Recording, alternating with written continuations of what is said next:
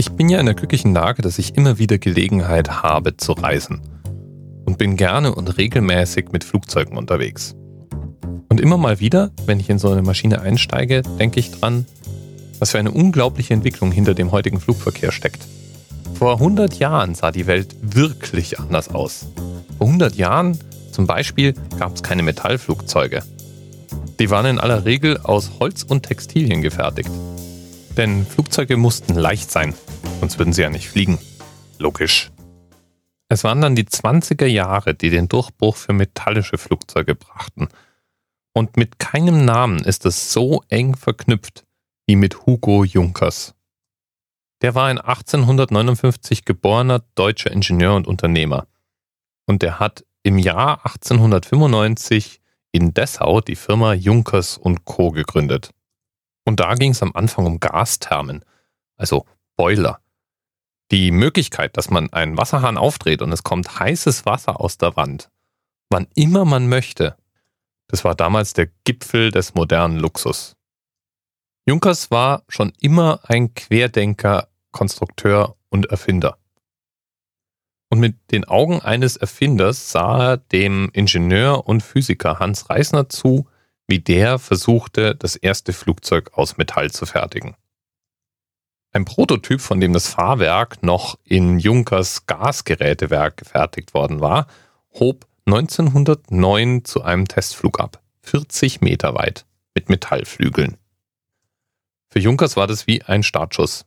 Ab da beschäftigte er sich hauptsächlich mit Flugzeugtechnik und gründete eine Firma für Flugzeugbau und Flugzeugmotoren. 1910 meldet er den ersten freitragenden, unverspannten Flügel mit dickem Profil zum Patent an. Also den ersten Flügel, der so geformt ist, wie wir es von heutigen Flugzeugen auch kennen. Vorne dick und hinten spitz zulaufend. Und aus Metall. Und Junkers fängt an, Flugzeuge mit solchen Flügeln zu konstruieren komplett mit Metall überzogene Flugzeuge. Junkers Leben damals muss ganz schön nervenaufreibend gewesen sein. Mehrere Male schrammt er gerade so am Bankrott vorbei. Oder ist eigentlich schon bankrott und in letzter Sekunde ergibt sich eine Wendung. So fusioniert er zum Beispiel 1919 mit Fokker zur Junkers Fockerwerke AG, was gerade noch einen Bankrott abwendet. 1926 wird seine Fluggesellschaft die Junkers Luftverkehr AG auf Drängen des Reichsverkehrsministeriums mit der deutschen Aeroloid zur deutschen Lufthansa fusioniert. Als Junkers mit seiner Arbeit begonnen hat und die ersten Erfolge sich einstellen, war die Zeit des Ersten Weltkriegs und Flugzeuge waren erstmals wichtige Waffen. Im Zweiten Weltkrieg waren Flugzeuge entscheidende Waffen. Da wundert es einen auch nicht, dass Junkers überall reingeredet wurde.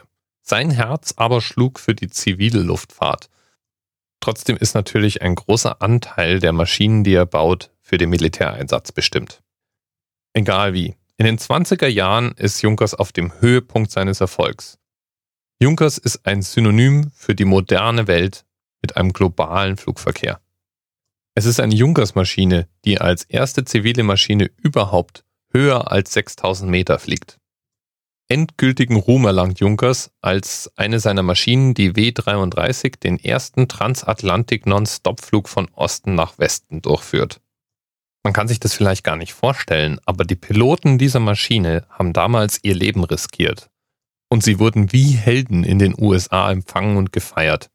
Es gibt historische Aufnahmen von dem Umzug und der Parade und den Festivitäten. Da bleibt einem die Spucke weg.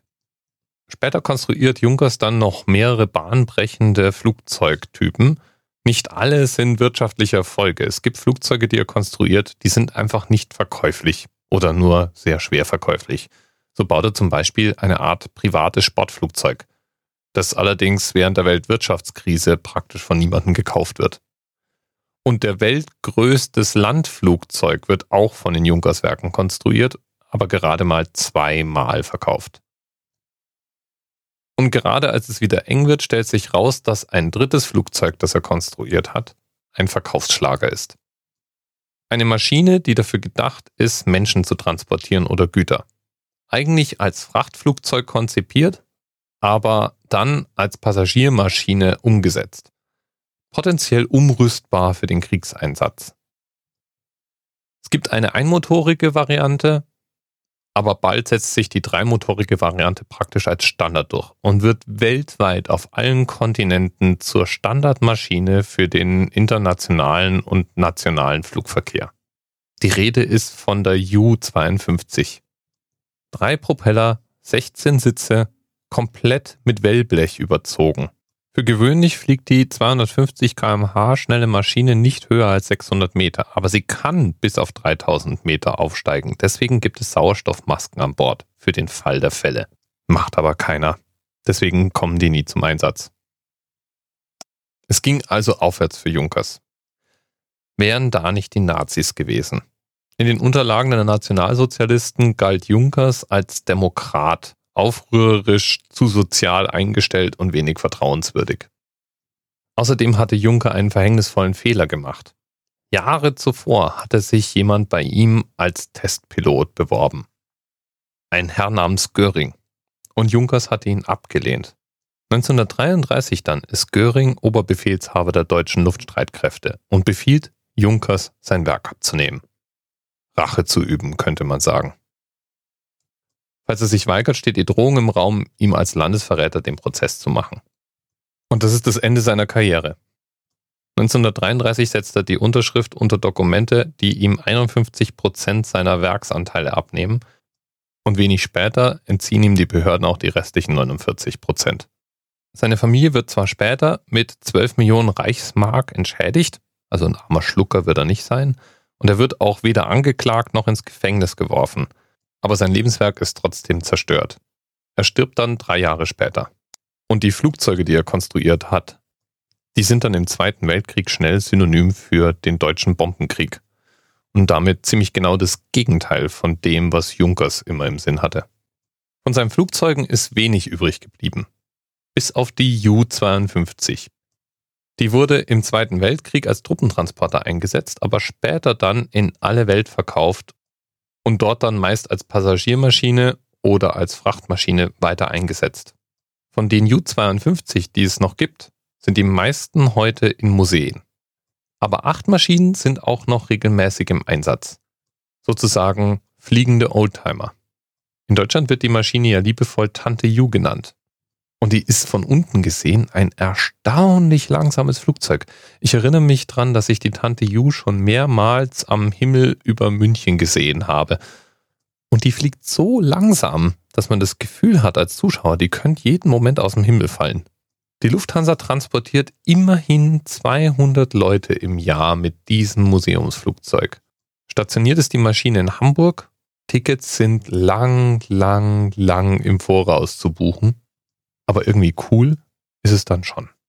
Ja, und heute, heute gilt Hugo Junkers zu Recht als Vater der modernen europäischen Luftfahrt. Und auf YouTube findet man einige faszinierende Reportagen zu Hugo Junkers, zur U-52 und zur Geschichte der Luftfahrt aus der Zeit.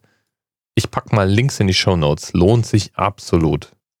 Lieben Dank an Themenpatin R.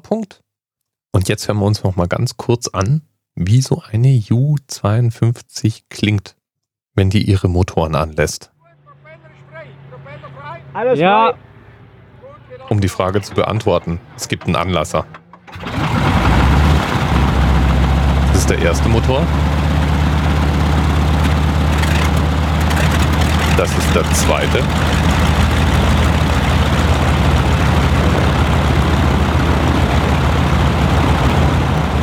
Und hier kommt der dritte. Die deutsche U-52, die wird von einem speziellen Lufthansa-Mechaniker-Team betreut. Fünf Mechaniker. Und die haben einen eigenen kleinen Lieferwagen mit speziellen Ersatzteilen. Immer wenn die U-52 irgendwo hinfliegt und unterwegs dann Reparaturen fällig werden, fahren die sozusagen mit ihrem eigenen Werkzeug hinter diesem Flugzeug her und reparieren es dann vor Ort. Köln, Düsseldorf, München.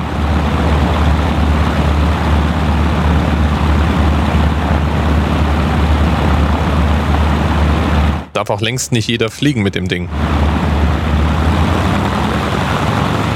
Man muss schon wissen, was man tut. Bisschen weniger Technik als in so einem Airbus. Die U-52 ist übrigens als einziges fliegendes Objekt offiziell unter Denkmalschutz. Und ich muss zugeben, nach all der Recherche hätte ich jetzt echt mal Lust, mit dem Ding auch mal zu fliegen. Bis bald. TMRS 10, 9, 8. The experience of 47 individual medical officers. Was hier über die Geheimzahl der Illuminaten steht. Und die 23. Und die 5. Wieso die 5? Die 5 ist die Quersumme von der 23.